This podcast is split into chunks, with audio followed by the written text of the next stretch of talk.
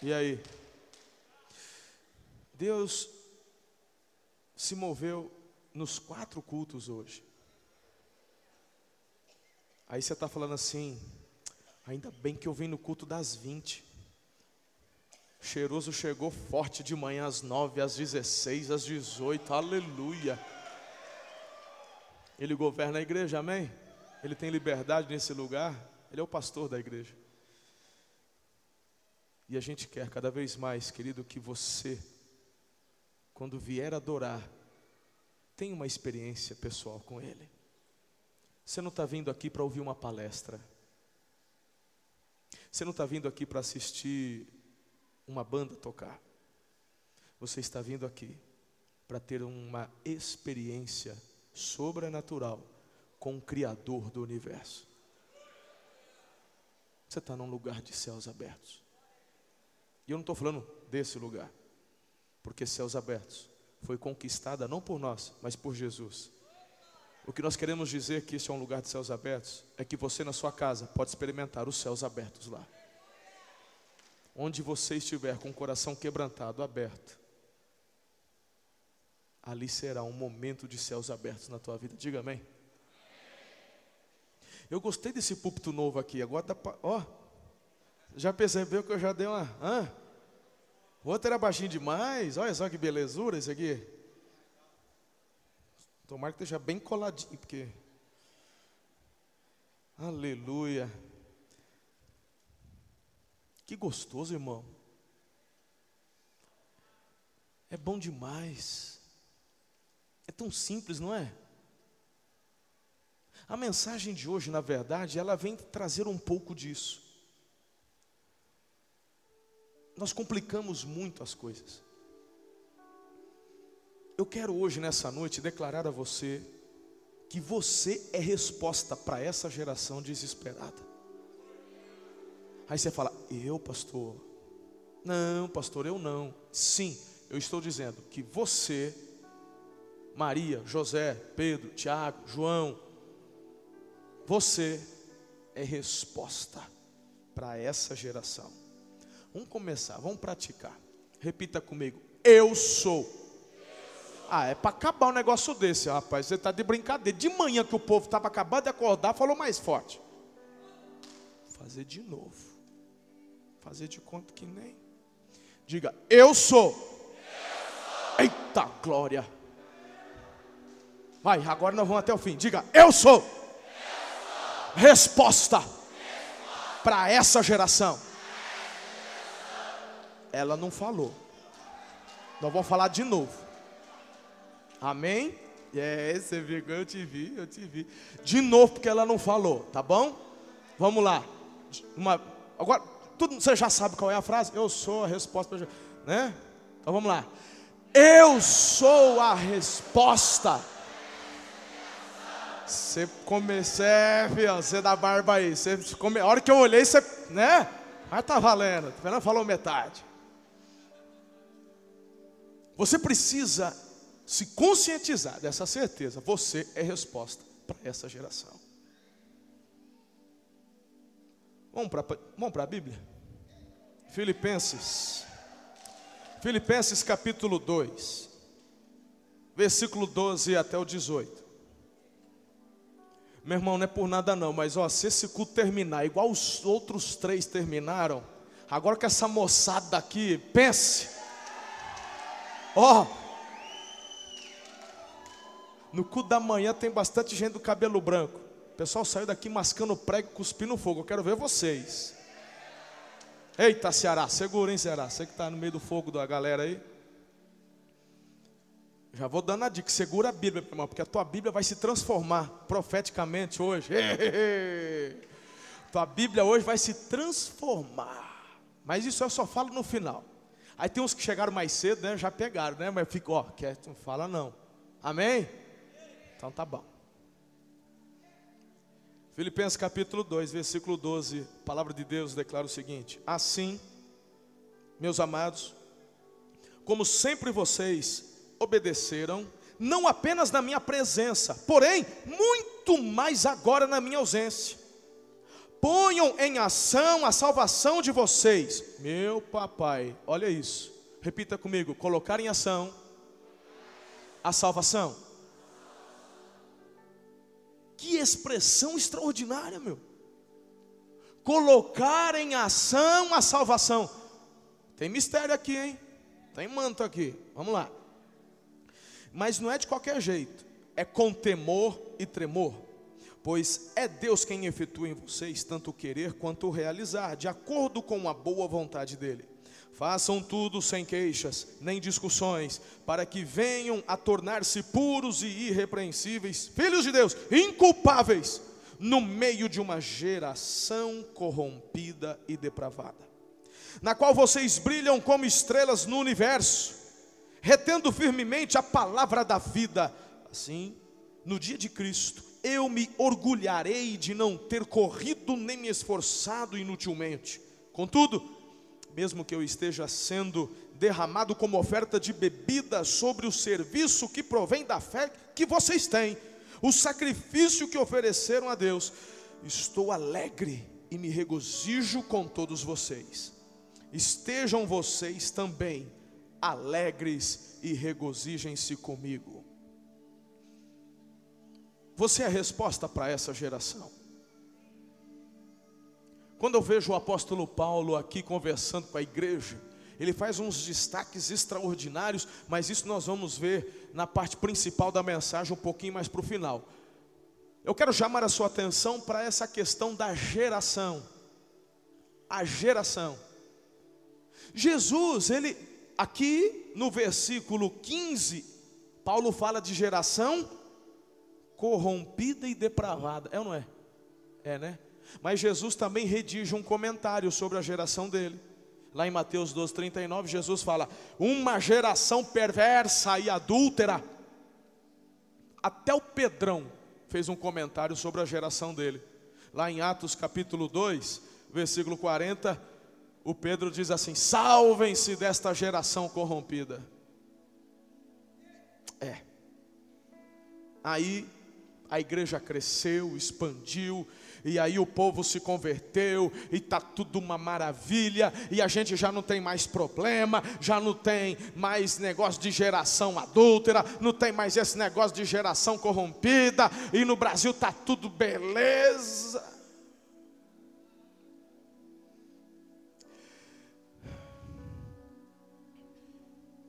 Queridos, nós poderíamos replicar aqui o parecer dos três: Paulo, Jesus e do Pedro. Estamos numa geração passando por momentos muito difíceis. Ei, eu queria chamar a sua atenção para algo muito importante. Quando falamos de gerações, na época de Jesus, uma geração talvez chegasse ali a 70 anos. Né? Hoje, o brasileiro está aumentando a expectativa de vida. Parece que no, parece que chegamos aí aos 70 no Brasil, tá, tá, né? Parece que está por aí, não é? Até está querendo ter uma reforma aí, né? O pessoal aposentar, né? Mas não é, não é a questão, não vamos entrar nesse caminho hoje não, porque senão dá pano para manga. Vamos deixar para outro dia. Tem, hoje, né? Mas, graças a Deus, o pessoal está vivendo mais. Quando eu olho para a década de 60, eu vejo uma geração marcada pelo Woodstock. Quem lembra disso?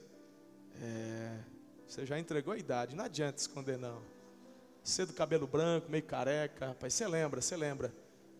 Década de 70, no Brasil, quem marcou a década de 70? Raul Seixas, hein? aqui no Brasil, lembra? Raulzito. Tomara que ele tenha ouvido o evangelho e se arrependido. Né? Você está com a barba parecida, você está parecendo um Raul hoje. Né? Rapaz, não, não, está mais para Barnabé do que para é isso. A gente tem várias marcas de gerações. Falaram da geração X, falaram da geração Y. Hã?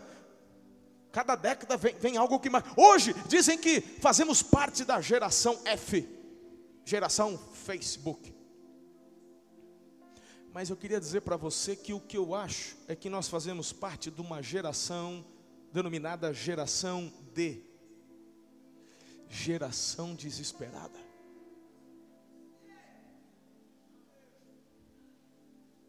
Geração desesperada. Durante anos nós conquistamos. Eu não, é, eu já eu era novo, mas eu me lembro das diretas já. Eu me lembro, eu vivi o militarismo, né? Mas eu era criança ainda. Sou novo, irmão. Mas eu me lembro das diretas já. Ô, oh, Rutinha, me ajuda. Sou, né? Eu ia te falar que você me pegou no colo, mas vou deixar quieto, que eu ia te entregar. Então, dessa parte eu pulo. Mas fizemos parte. Direitos que temos adquirido, e de repente uma geração se vê numa liberdade conquistada. E o que a geração faz com a liberdade que conquista? Há um anseio dentro do ser humano por algo que as coisas, as lutas, as buscas deste mundo jamais poderão suprir. Há um anseio, há um desespero. E a gente vê, meu irmão, essa geração como nunca, a geração do eu sou livre, eu faço o que eu quero, ninguém manda em mim, caindo num abismo. Por exemplo, irmão, vamos pegar algo assim que talvez você se assemelhe, se encontre, se veja como eu. Tem gente que acaba correndo para comida. A obesidade é um mal desta geração. Eu não me lembro de das outras gerações, meu avô, meu bisavô, o meu o pessoal não tinha problema com obesidade. Mas é um mal de hoje. É um mal de hoje. E eu posso falar, meu irmão, porque é o meu problema. Que eu tenho que cuidar. Se você pegar uns vídeos meus de 2011, dá medo. Eu tenho gravado meu celular que toda vez que eu começo a engordar um pouquinho, eu tenho que olhar de novo para eu lembrar do buraco que eu. Faz uns seis anos que eu larguei refrigerante. Nunca mais tomei essa desgraça. Você também devia largar. Só faz mal para você. Bebe água. Bebe suco de limão. Água com limão, delícia. Faz bem. Antioxidante. Meu irmão, a vida é uma dádiva, sim ou não? Então para de abreviar a tua vida, meu irmão. Vamos fazer nossa parte para viver um pouco mais. Tudo está determinado diante de Deus. Olha, eu creio na soberania de Deus, mas Deus te deu o livre-arbítrio. Difícil a gente achar obeso em asilo morre cedo. É um mal dos nossos dias. Deus tratou no meu coração, tive que chorar diante de Deus. Eu estava obeso, irmão. Em 2011, eu era um pastor obeso. Mas graças a Deus, fui batizado com o Espírito Santo. Ele confrontou, eu chorei, eu clamei, ele me ajudou. E, eu, e é uma luta, meu irmão, constante. Por quê? Porque quando eu estou estressado, quando eu estou preocupado, quando a primeira coisa que a gente faz é parar de fazer exercício e descontar na comida. Pelo menos é assim comigo. Porque boca foi feita para comer.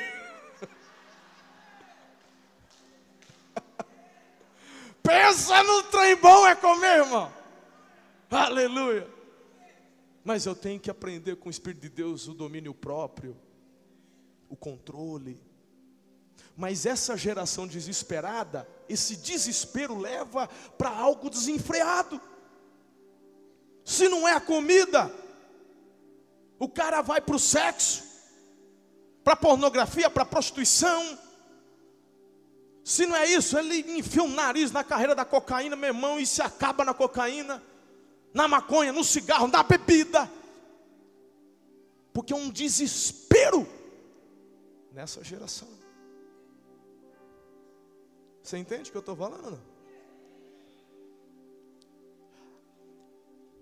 Quando eu digo que você e eu somos a resposta para essa geração, nós precisamos compreender, enxergar algumas marcas desta geração. E eu quero te dizer algo, eu não estou criticando, eu não estou falando mal, porque quando você critica, você não alcança. Quando você fala mal, você, meu irmão, não vai conseguir criar pontes para atrair.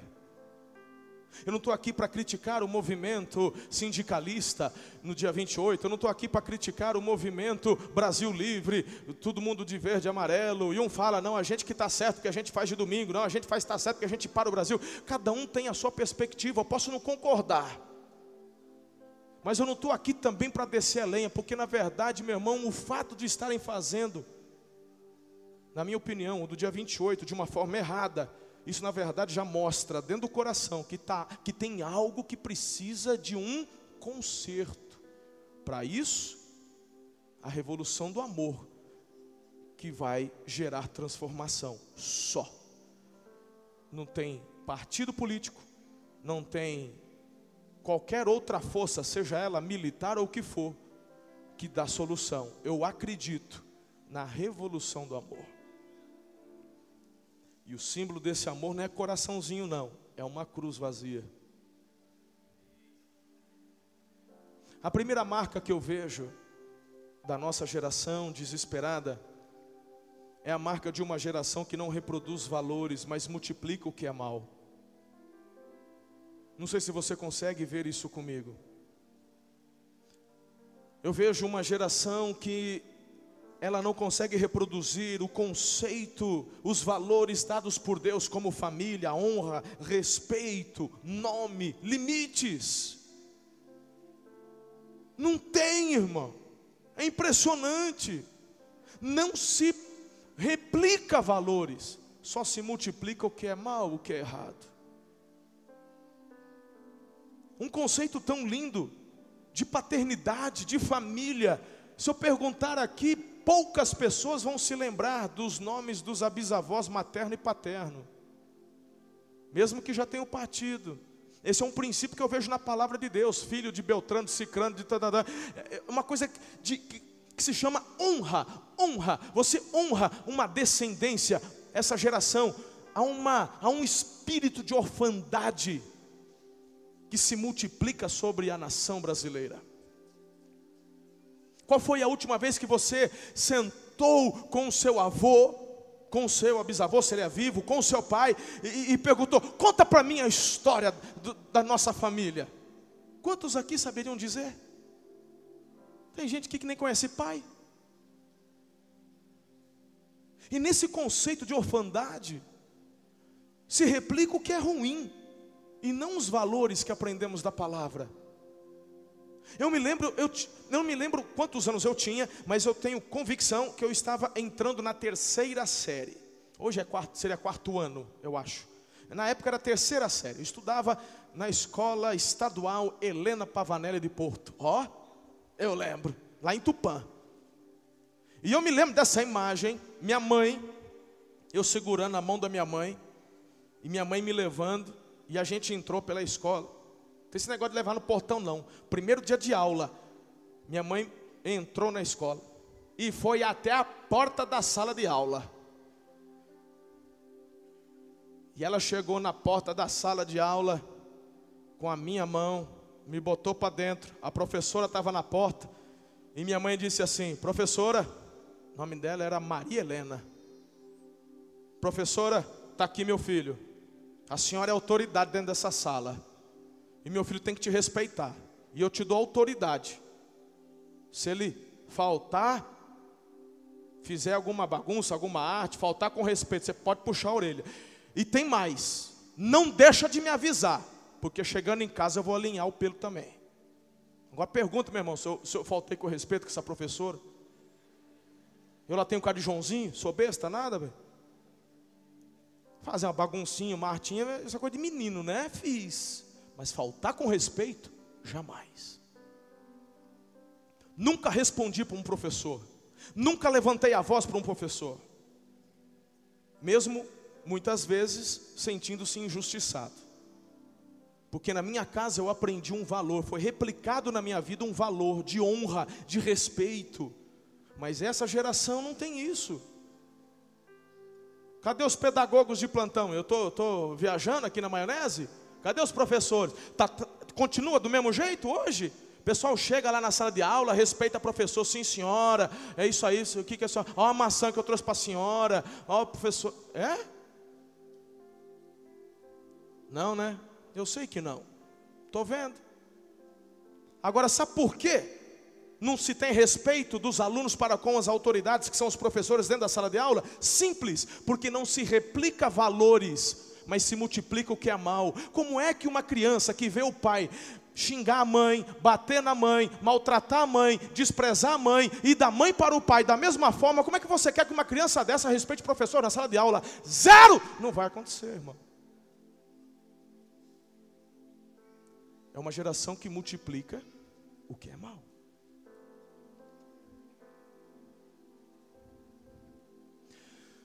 Eu vejo uma segunda característica nessa geração. É a geração, queridos, que troca a presença de Deus pela religião. É um povo que, que atira para tudo quanto é lado. Não pela palavra região, perdão, não pela palavra religião na sua raiz, na sua essência, que é muito bacana, que é o religare, no sentido de ligar a Deus e tal. Não, porque hoje religião ela acabou ganhando um outro conceito. Um conceito de, de algo desnecessário, de algo falso. Hã? Algo vazio, algo que, de hipocrisia, algo que. Nesse sentido que eu estou falando, não na raiz da palavra. As pessoas trocaram a presença de Deus pela tradição, pela religião. É gente, meu irmão, que vem num culto como esse, é um simpatizante. Ele não se posiciona. Por quê? Ele quer a bênção, ele quer o melhor, ele, ele quer viver essa liberdade que peculiar dessa geração. Então ele sai daqui, na outra semana ele vai levar um passe lá no centro espírita, na outra semana ele vai na igreja católica, toma, vai comer uma hóstia lá, e no outro dia lá, vai ter um cara do tambor, que o cara é fera, rapaz, homem, quem matar as galinhas lá, vamos embora, o cara pega a galinha, mata a galinha, leva para encruzilhada, acende vela, meu irmão, ele atira para tudo quanto é lado, no final do mês ele está aparecendo à noite aqui também, aleluia, é uma geração desesperada, uma geração que usa ferradura para atrair sorte, trevo de quatro folhas, uma geração que tem pirâmide em casa, uma geração, meu irmão, que acha que através destas coisas está atraindo o favor de Deus, isso é religião. Agora deixa eu ir mais profundo. Posso ou não? Ah, porque tem um membro da igreja que falou assim: é verdade, pastor, esse povo aí é todo religioso. Então deixa eu falar um negócio. Você, você, Agora, durante o louvor, hoje, você percebeu que o louvor mudou. Mudou ou não mudou? Não é por acaso, não foi hoje, vai ser assim, irmão. É um conceito que nós já mudamos nas quatro celebrações hoje. Aí você chegou aqui e falou: rapaz, esse louvor demorou demais hoje. É porque esse louvor agora ficou muito longo. Comecei a doer minhas pernas. Está diferente o negócio hoje. O religioso, eu estou falando agora com você. É, vem cá, vem cá. É. É, é essa característica dessa geração, onde você está mais preocupado com a liturgia, com o jeito que você está acostumado, do que com a manifestação da presença. Oh, oh, olha aqui para mim. Ah, porque eu não gostei. Problema é teu, não foi para você que a gente fez. Não foi para você. Eu não estou preocupado se você gostou ou não gostou. A adoração é vertical, foi para Ele. A honra é dele, a glória é dele. Mas eu estou te falando isso porque eu te amo. Para que você, meu irmão, se você, se eu estou afirmando que você é resposta para essa geração, eu estou constatando, não estou te acusando, eu estou constatando algo para que você, ao ouvir, seus olhos sejam abertos e diga: Senhor, é verdade, eu preciso de transformação. É por isso que onde eu estou, as coisas não estão sendo impactadas, transformadas, mudadas. Eu estou vivendo uma religião, não estou vivendo a mani... eu não estou vivendo a, a, aquele prazer de me relacionar com a tua presença. Agora, quem descobriu as delícias da presença de Deus? É bom, não é, Biju? Porque nossa intenção, quando você vem para a igreja prestar culto a Deus, é que você tenha uma experiência, não com o pastor, mas com Deus.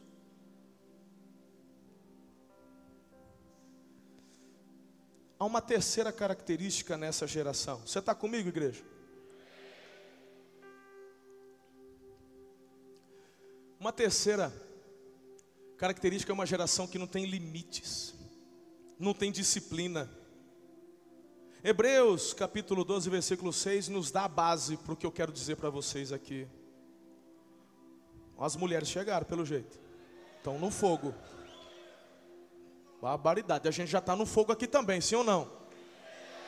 A gente está no fogo, elas entram no fogo, isso aqui vai virar, aleluia. Amanhã é feriado mesmo, pega eu, Deus, pega eu. Eu só tenho que pregar amanhã à noite. Estou facinho, facinho, Espírito Santo, pode? Hebreus capítulo 12, versículo 6. Pois o Senhor disciplina a quem ama e castiga todo aquele a quem aceita como meu irmão, se Deus disciplina o filho que ama, você, pai e mãe, que não disciplina seu filho, logo você. Hã? Às vezes você acha que ama, na verdade você ama você mesmo. Porque quem ama de verdade investe tempo, porque disciplinar não é bater, não é espancar. Disciplinar, meu irmão, leva tempo, leva repetição, precisa de esforço. É ou não é? Mas a nossa geração desesperada, ela é marcada por falta de disciplina. Cada um faz o que quer. Filhos não têm limites. É uma geração que crianças de 6, 7 anos têm celular. E meu irmão, quem tem um celular na mão, tem acesso ao mundo todo as coisas boas e as coisas ruins, porque o que tem na internet é mais coisa ruim do que coisa boa. Mas você, filho, você não. Você abandonou a disciplina e os limites. Quer ver? Esta semana, essas duas semanas, meu WhatsApp foi inundado pela baleia azul. Pensa, meu irmão, todo dia, baleia azul, baleia azul, eita, baleia azul, baleia... meu irmão, meu WhatsApp ficou parecendo um oceano Atlântico. Tanta baleia que eu vi na meu celular. Pastor, porque é o demônio, é o demônio, é o demônio. Ah, porque tem, é o demônio, é a baleia azul. Ei, psh, vem cá, deixa eu te falar uma coisa. Tadinha da baleia, vai pôr culpa na Pensa num, num mamífero bonitão. Sabe o que, que a baleia azul está fazendo? Que, sabe esse, esse, jogo da baleia, sabe o que, que esse, esse jogo da baleia azul fez? Ela só colocou um foco de luz em cima do problema que já existia. Porque tem tanto pai e mãe lesados que não ligam para os filhos, não dão atenção para os filhos, não tem comunicação com os filhos. O filho já está tentando se matar tem cinco anos. Você deveria até agradecer esse joguinho, porque pelo menos agora ele mandou uma gilete, desenhou uma baleia. Você está, ah, pastor, a baleia no braço dele. Ele está tentando se matar tem quatro anos. Mas você nunca impôs limites, você nunca conversou, você. Qual foi a última vez que você trocou teu futebol para ter um tempo com seu filho?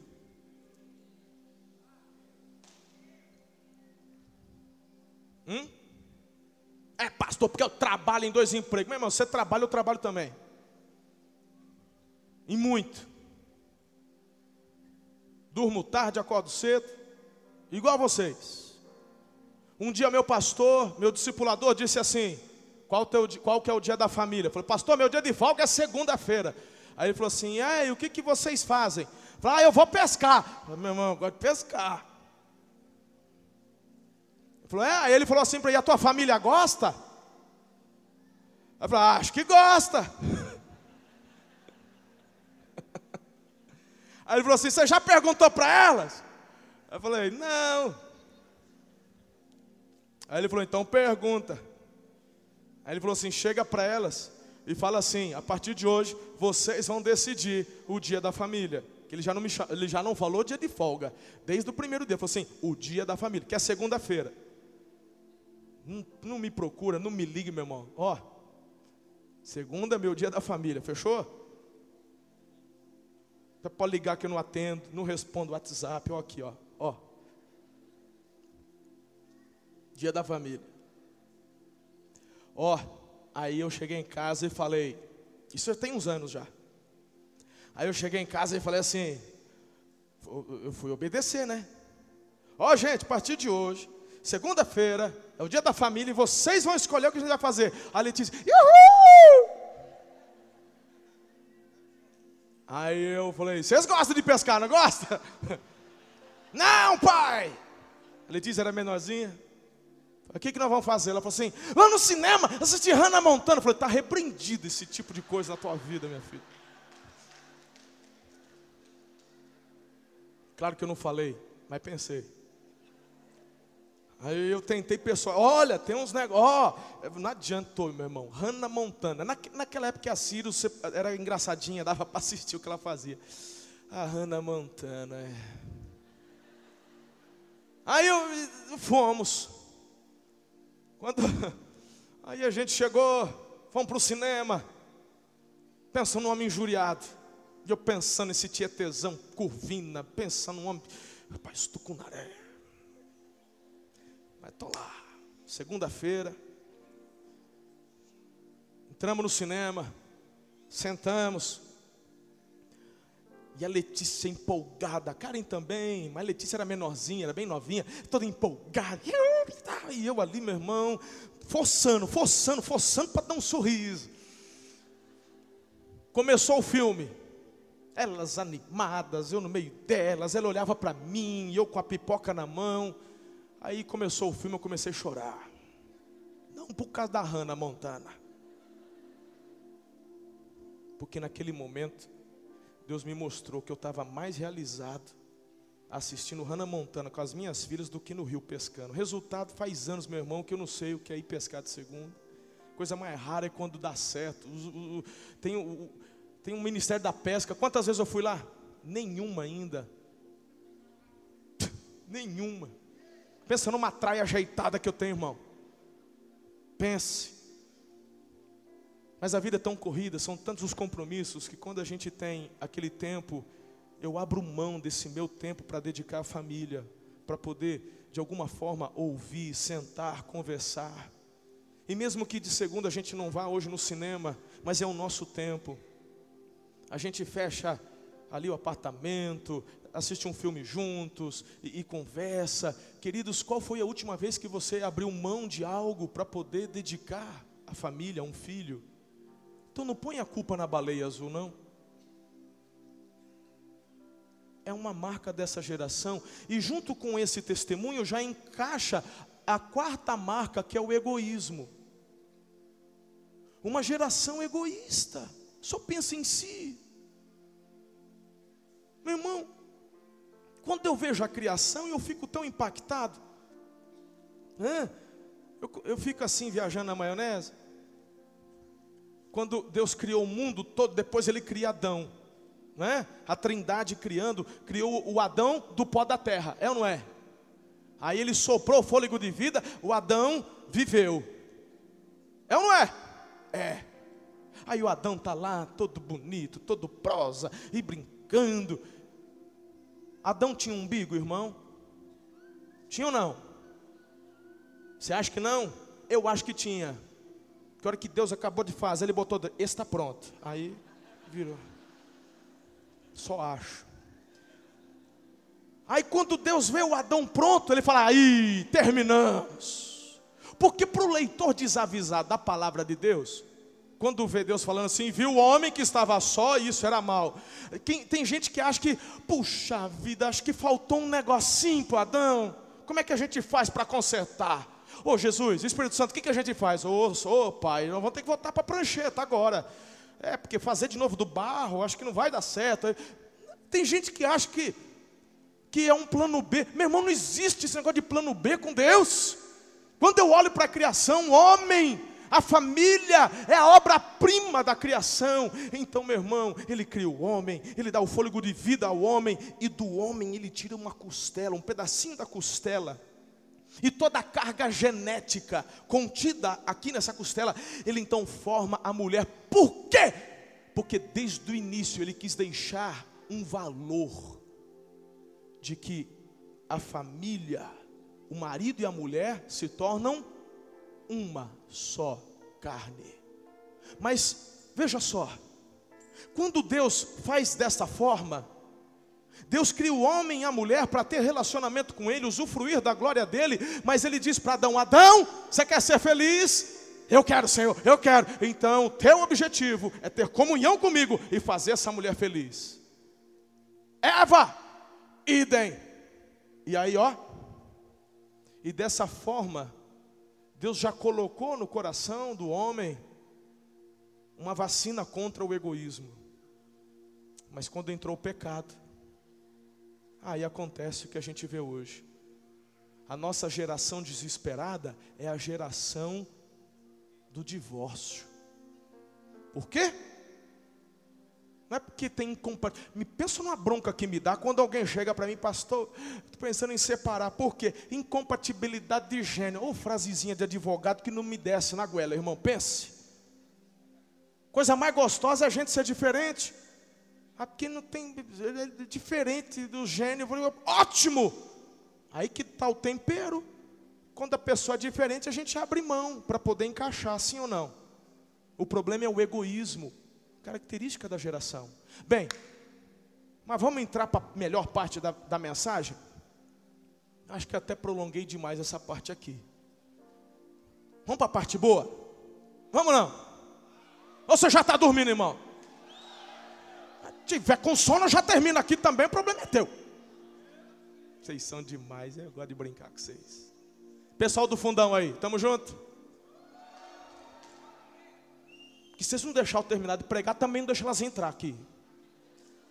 Eu sei que vocês estão com fome da palavra, sim ou não?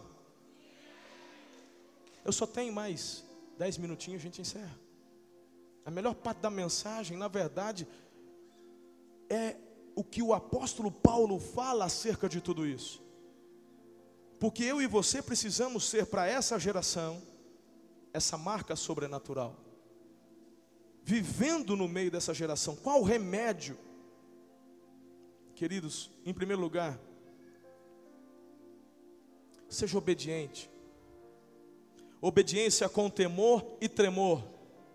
Obediência, olha o versículo 12. Assim, meus amados, como sempre vocês obedeceram, sempre, sempre eles, uma das características dessa igreja, lá na região de Filipos, é que eles eram obedientes, mas o destaque está para a índole, para o caráter desta igreja, porque quando Paulo estava ausente, Paulo diz: Vocês na minha ausência foram muito mais, muito mais obedientes. Meus filhos, é isso que falta para nós. Tem gente preocupado com o que o homem está vendo. Tem gente que está preocupado se o pastor vai ver, se o líder de célula vai ver, se os ministros. Meu irmão, você faz o que você quiser. A Bíblia fala que tudo te é lícito, nem tudo convém. Eu não sou investigador de polícia, não. Você acha que eu tenho tempo para ficar entrando no teu Facebook? Nem no meu Facebook eu entro. E já fica a dica: tem gente que manda recado para mim no Facebook. Eu não leio, irmão. Depois me chama de mal educado. É porque o pastor não responde. Meu irmão, é só para divulgar os trabalhos da igreja. Me procura no final do culto, a gente bate um papo aqui. Eu não tenho tempo para ficar entrando em Facebook para ver se você postou uma foto bebendo. O problema é teu, você está bebendo. Vai replicando o que é ruim. Ah, lá que é pecado, mas agora beber. A Bíblia fala que é pecado se embriagar. Ah, então um copo de cerveja pode. Você bebe um copo só?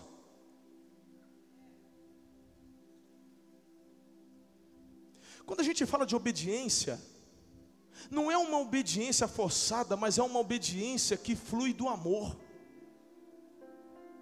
Quando eu abro mão de beber uma cerveja, de beber um vinho, de beber um destilado, seja lá o que for, é porque eu sei que quem estiver me vendo vai ser influenciado.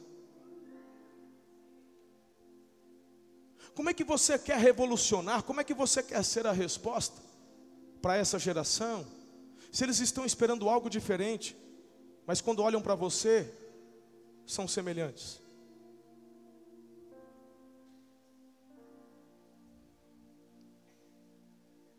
Não dá, irmão. Não dá para nessa geração nossa você beber cerveja. Não, não dá, irmão. Não dá. Simplesmente não dá. Cerveja está tá, tá envolvido com, com, com sensualidade, está envolvido com, com, tanta coisa ruim, meu. Para com isso. Você pode até ter o controle de tomar um copo, mas teu filho que te vê tomando esse copo, um dia sozinho, ele vai lembrar: ah, meu pai bebe. E aí, com os amigos, ele vai beber e não vai beber um copo. Aí o diabo já armou tudo para ele. E dá cerveja, que aí ele vai começar a fazer escondido. Aí daqui a pouco ele começa a beber escondido, aí não é um copo, aí é a garrafa. Daqui a pouco meu irmão, o capeta já está com cigarro de maconha dando para ele. Porque não é na primeira vez que vai para o crack, muito raro acontecer. Aí você vem chorando comigo, né?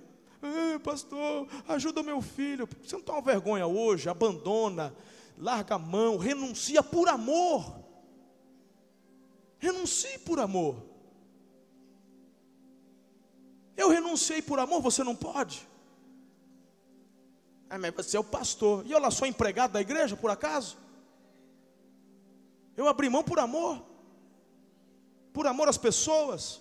Por amor aos meus irmãos em Cristo. Faço isso por consciência, por amor. Não porque eu sou pastor. Isso não presta para você, irmão. Eu não estou falando que você vai perder salvação. Não estou falando nada disso, não. Eu estou falando para você não replicar algo que não vai. Se eu abrir mão de refrigerante, você não pode abrir mão de algo que te faz mal. E vai fazer mal para aquilo. Aí, você está lá na tua célula. Tem irmãos que foram libertos da cachaça, do álcool. Tem irmãos nossos que foram libertos que não usam vinagre de vinho, desse tipo de coisa aí. Nem usa, eles não usam isso. Porque quando eles sentem o gosto, são arremetidos. Tem um irmão preciosíssimo aqui, que um dia ele foi na casa, acho que da tia, a tia deu para ele uma rosquinha, quando veio a rosquinha de pinga, ele mordeu, a hora que ele sentiu o gosto, ele cuspiu. Mas ele não pode comer a rosquinha de pinga? Não, ele podia, mas só de sentir o gosto, a memória dele vai lá para aquela época, onde ele passou anos aprisionado na bebida, bebia um litro de cachaça por dia. Aí esse irmão vem para a igreja e sabe que o pastor bebe, que o líder de célula bebe, que o supervisor bebe, que o outro não sei o quê. Socialmente. As favas, meu irmão, com o teu socialmente. Quando eu falo de obediência, é algo que a gente faz por amor. Amor! Paulo diz que o amor de Cristo constrangia o coração dele. Você está entendendo ou não? A vida cristã fala de tomar a cruz. Tomar cruz é renúncia. Renúncia, irmão. Tem muita coisa que eu renunciei por amor, não por legalidade, não por religião. E tem mais, se você quiser beber, eu também não vou te recriminar, não, irmão. Se você quiser fazer, o problema é teu, eu já disse. Mas teu pastor não faz, nenhum da minha equipe, da minha liderança, pastor e ministro faz. Este é o exemplo que a gente passa para vocês.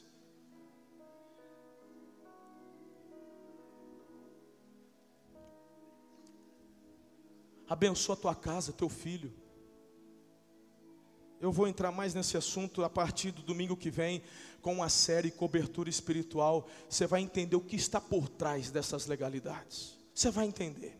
Eu não vou me delongar muito nesse assunto. Não perca, domingo que vem não falte. Não falte. Domingo que vem, meu irmão, nós vamos falar bastante sobre esse assunto. Você vai entender, caso você esteja um pouco assim. O enfoque hoje, na verdade, é obediência. Obediência. Agora, Mateus capítulo 10, versículo 28 diz: E não temais os que matam o corpo e não podem matar a alma, temei antes aquele que pode fazer perecer no inferno a alma e o corpo. O que eu estou dizendo é que essa obediência é um ato de fé, porque fé é você ver o invisível, é você acreditar naquilo que você não vê, é ou não é? Aí você está andando na rua, está dirigindo o carro, aí você vê o giroflex. Quando você vê o giroflex, você pega o cinto aí, pega o cinto, põe o cinto aí, menino. Põe... Aí você vai puxar aquela desgraça em rosca, meu irmão, não vem, começa a dar sua dor, a mão transpira. Já aconteceu com você? Comigo já. E eu também. Mas, meu irmão, chega uma hora que a gente tem que entender, aprender e fazer sem ninguém estar tá olhando. Não é porque o giroflex ligou, não é porque você viu o homem da botina preta lá de longe. Obediência é você fazer, querido, assim, ó, com o coração aberto. Você sai daqui obedecendo. Você, você sai daqui falando, eu quero fazer assim. Ah, pastor, aí vem o segundo e último para a gente encerrar. É, que o apóstolo diz aqui, que ele destaca: viver de forma pura e irrepreensível. Ah, pastor, então agora você quer que a gente seja perfeito? Meu irmão, você não é perfeito, eu não sou perfeito, não alcançaremos nessa vida a perfeição, mas é a perfeição que eu estou buscando, é para lá que eu corro. Porque Jesus é o meu exemplo, é a vida dele que me inspira.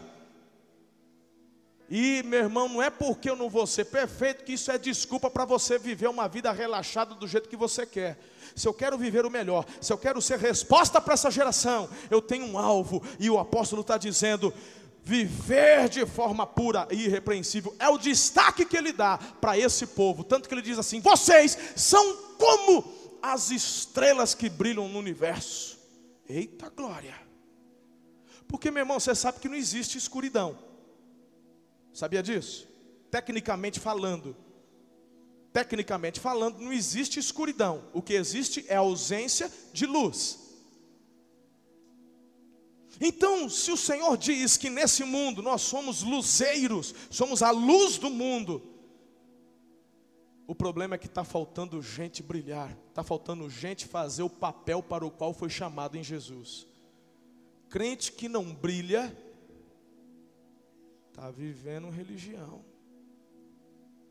Mas hoje, pensa numa estrela bonita que vai sair daqui. O você. É você. É você mesmo. Você vai sair daqui brilhando, feito um sol. O povo vai olhar para você. Nossa, que. Vai ser assim, irmão. Porque você é resposta para essa geração. Eu sou resposta. Você é resposta. Deixa eu concluir essa mensagem. As mulheres, está tudo certo? Tá beleza? Deixa eu concluir essa mensagem. Está comigo?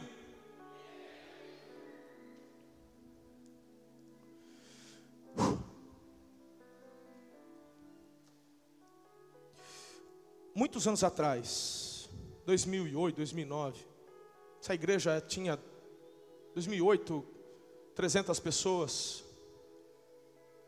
Era só lá no Campo Centro.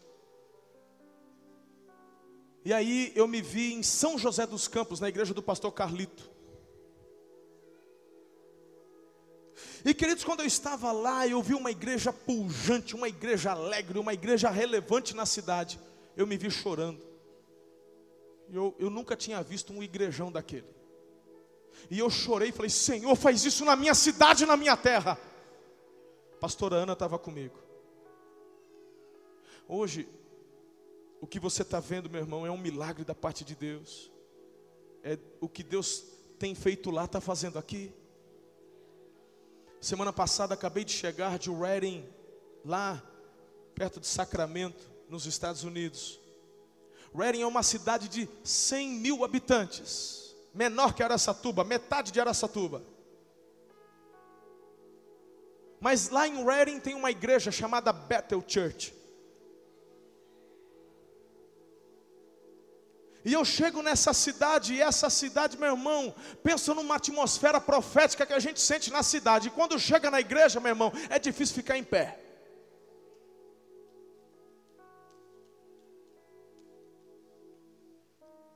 E lá de novo eu me vi chorando.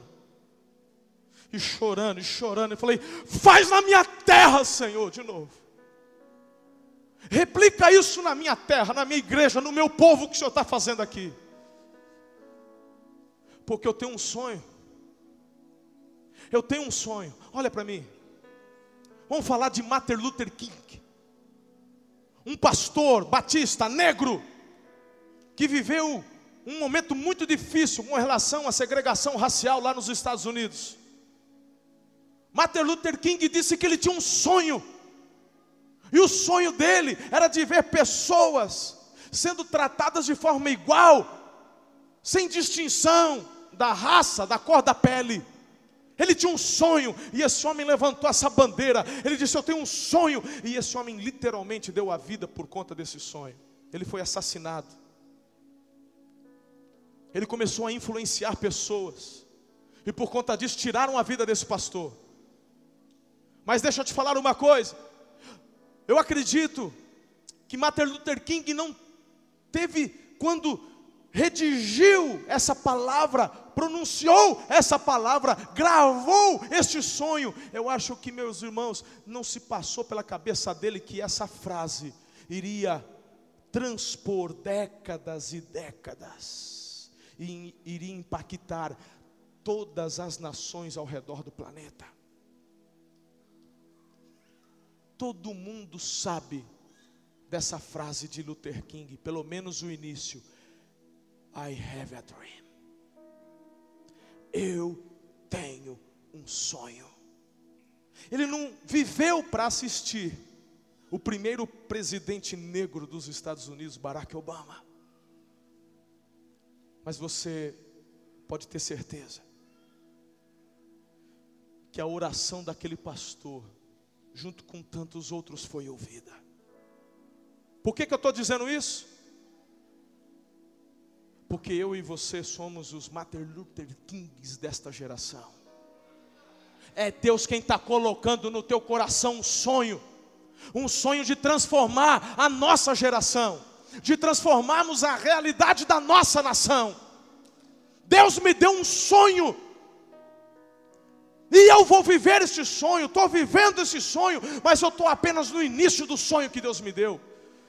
De ver uma cidade próspera, pujante, dessa terra ser chamada de terra de avivamento, onde realidades são transformadas. Eu creio, eu creio, eu tomei a decisão de gastar a minha vida por esse povo eu vou ver a minha cidade, a minha região, o meu país sendo transformado. Eu tenho um sonho, porque eu sou resposta para essa geração, e você comigo é resposta para essa geração. Um sonho dado por Deus. Não me chame de utópico, porque eu creio no Deus do impossível. O que estamos vivendo hoje é impossível aos olhos dos homens. Sei muito bem quem eu sou, sei muito bem de onde vim, conheço muito bem minhas limitações. Jamais chegaria aqui por esforço próprio ou sabedoria humana. É obra de Deus e o que Ele começou, Ele vai terminar. Porque eu tenho clamado todos os dias: Deus, me, me ajuda a terminar aprovado. Esse é o meu clamor. Porque enquanto mantiver, enquanto me mantiver em obediência, Enquanto me mantiver num caráter irrepreensível, a mão de Deus é derramada sobre nós. Não me chame de utópico, porque declaro que essa cidade se renderá. Não me chame de utópico, porque digo que a violência vai terminar. Porque eu digo que os traficantes ou vão se converter ou vão ter que ir embora que a prostituição vai acabar porque elas vão se converter ou vão ter que ir embora. A feitiçaria vai acabar porque eu creio no Deus do impossível. Somos a resposta para essa geração. É a revolução do amor da cruz.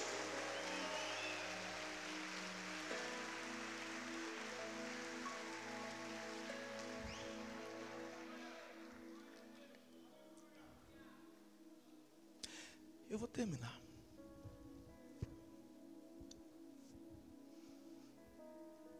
Fique em pé. Por favor. Olha para mim. Deixa eu te falar uma coisa. Deixa eu falar uma coisa você. Acabei passando um pouquinho. Mas é a última, é a saideira. Ó.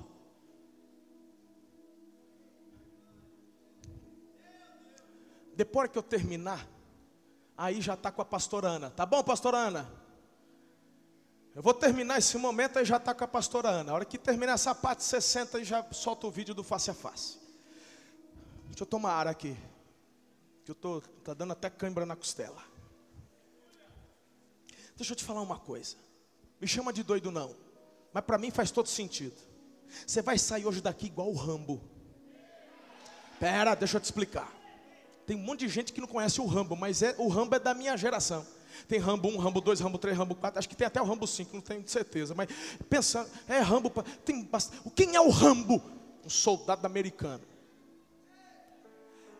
Você vai sair daqui igual o Rambo. Por quê? Não a primeira parte dos filmes onde ele apanha tal. Você vai sair aqui igual o Rambo na parte final do filme. Aquela parte, ele tem uma faixinha vermelha. Que ele põe na testa. Tchá! E amarga. Lembra? Quem lembra do Rambo? Você lembra do Rambo? Por que, que você é igual ao Rambo? É simples. Meu irmão, porque a hora que o Rambo põe a faixinha vermelha na cabeça e tchá, aí ele pega a metralhadora dele. Ele pega a metralhadora dele, e meu irmão, ele vai sozinho, o desaforado, sozinho, e ele pega um exército. O, o 1 um e o 2 está lá no, na mata. Mas o 3, pensa num negócio, irmão. O 3, ele enfrenta um exército de uns 3 mil soldados.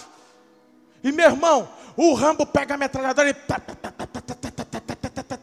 E os soldados lá de lá atirando nele, atirando nele. E tem avião, mas irmão, o Rambo nem desvia. Ele fica ali firme e só. Tá, tá, tá, tá, tá, tá, tá, tá. Meu irmão, duas características do Rambo. Uma, a gente não vê ele trocar nem o pente do negócio, porque a bala não acaba. E a segunda é que as, os tiros nunca pegam nele. Eu estou aqui para te falar que você sai hoje daqui, resposta para essa geração, igual o Rambo. Ó, aqui tua metralhadora, pega tua metralhadora aí, irmão. Pega tua metralhadora aí, ó. Aí você põe aqui, você é o Rambo, engatilha, Sai daqui hoje, aqui ó. O diabo vai tentar levantar demônio para te atingir. Dado inflamado, seta maligna. Você nem desvia, porque não te atinge. Você sai daqui que nem o Rambo, meu irmão. Que nem o Rambo, porque você é a resposta para essa geração. Aleluia! Creia! Você é a resposta e você não se acovarda, você faz parte da geração dos Elias desse tempo. Você toma posse, está ligado na terra, está ligado no céu em nome de Jesus. Aleluia.